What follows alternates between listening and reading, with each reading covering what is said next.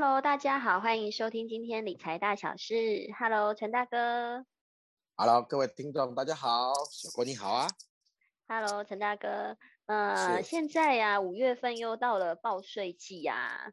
我们前面陈大哥跟我们分享了怎么看屋买屋。那不管你是要买新的房子还是中古屋，那哎，陈大哥，我们在买卖房子的时候，会有哪一些税是我们要去？留意的，可以跟我们分享一下吗？嗯嗯，可以啊。呃，在台湾的部分哈，我们的税制大概是分成两类，第一种就是交易税，另外一种呢叫做持有税。那么我们先从交易税来聊起啊。我们知道在买卖过程里面就会有分成双方买卖买方跟卖方两方。那在整个房地产的流程大概会分为签约。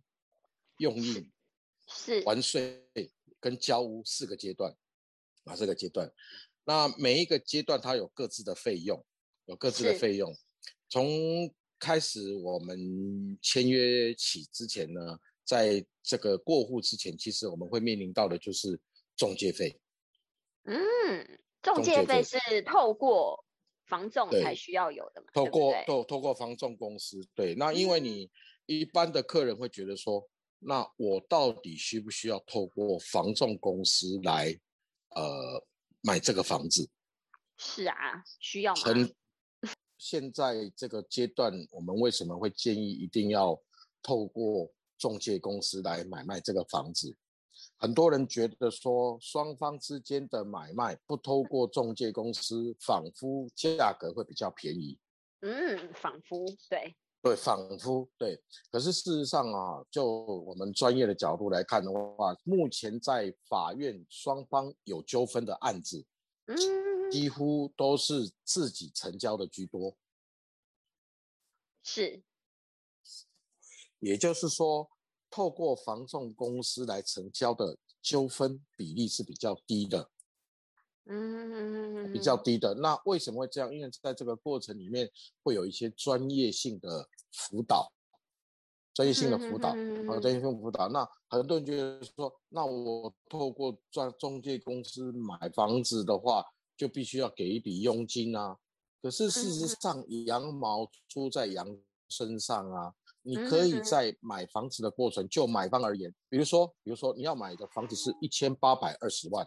那你可以想办法把这个价格谈到一千八百万，那你省了二十万，是不是就是一个中介费？是，嗯，对，有有些人会觉得说啊，那我省了这个二十万，本来就是我应该省的啊。那你应该省的，你要这样想，如果没有房仲公司带你去看这个房子的话，你也不知道有这个房子啊。是。所以在使用者付费部分的观念，我认为在台湾这个目前的消费习惯是必须要更改的。其实他在国外付这些费用是本来就理所当然。嗯，哦，所以在心态上自己要调整。所以，然后在卖方而言，呃，他更需要去付这一笔费用，因为呃，卖方他在卖房子的时候，中介公司必须要帮他做所谓的产权调查。然后呢，必须帮他厘清所有一切，包括是不是房屋有漏水、辐射屋、海沙屋、凶宅，等于是房仲公司它本身也具了某种程度的保证。嗯，这样对于一个要买东西的人来讲的话，它的品质比较高。然后呢，当然他就是会比较需要哦来做这样一个保障，他也愿意付更多的钱。那卖方会觉得说，付这一笔钱来讲的话，会觉得他又很很辛苦。那你你你一样换一个角度来看嘛，你本来要卖卖的房子是一千八百万，你可以卖一千八百五十万啊。是，啊对，所以说你把你本来应该想要卖的价格往上提，就是它的中介费。其实对卖方而言，你也并没有损失啊。嗯哼哼哼哼哼，啊，这没有损失，而且就卖方的角度而言，几乎。现在在台湾卖房子都是赚钱的，那你赚了钱，你把这部分提出一部分的成本来给别人，其实也不为过，是，也不为过。所以我就个人就在谈这个税务之前，给大家一个比较正确的观念是，我们还是要透过专业性的中介公司来搜寻我们想要的房子。一者，我们可以透过房仲公司可以找到更多适合我们的物件。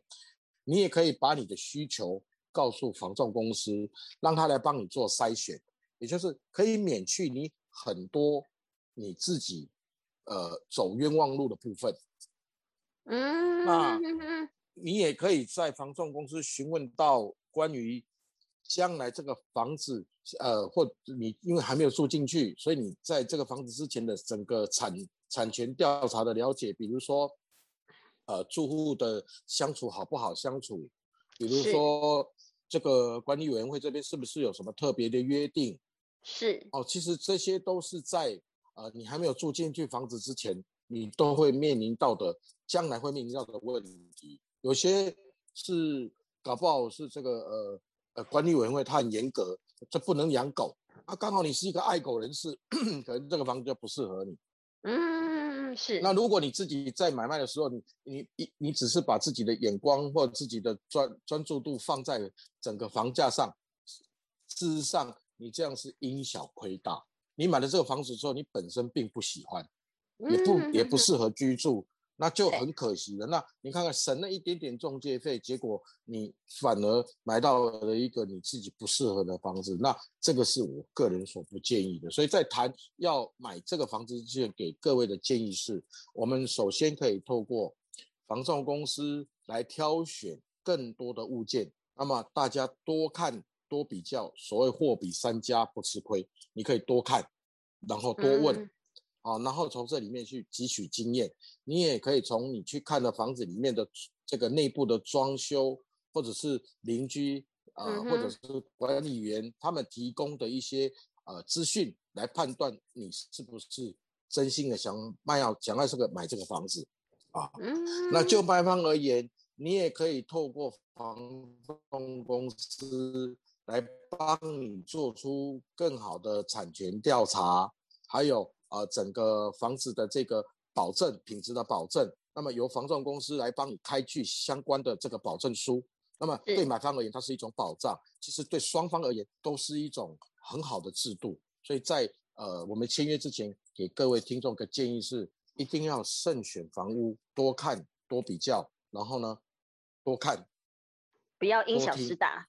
真的对，千万不要因小失大。买了一个房子之后，最后住进去是不开心的，那这个就有点可惜哦，有点可惜。那呃，所以这一点点的费用，可以在你的房价上面，你们自己做斟酌啊，做斟酌哦。这个部分可以给大家在这一集哦，要谈税之前的的建议哦。那我们第二集我们再来谈关于有关于接下来你正式要买这个房子之后要面临到的哪些税金的部分哦。那我们来跟大家分享。好的，非常谢谢陈大哥这一集跟我们分享。其实我们可以从买卖价金当中去将中介的费用把它算进去，去 cover 这个费用。那我们透过专业的这个房仲业者呢，也可以让我们看到更多更适合自己的商品。还有做很多尽职的调查，那其实真的可以省去我们很多很多的时间。嗯，对对对对对对。好的，非常谢谢陈大哥。那下一期我们再来聊，在呃交屋的时候需要留意的一些相关的呃税金的部分，还有要注意的事项。好的，那谢谢陈大哥。好，谢谢各位听众。好，拜拜，拜拜。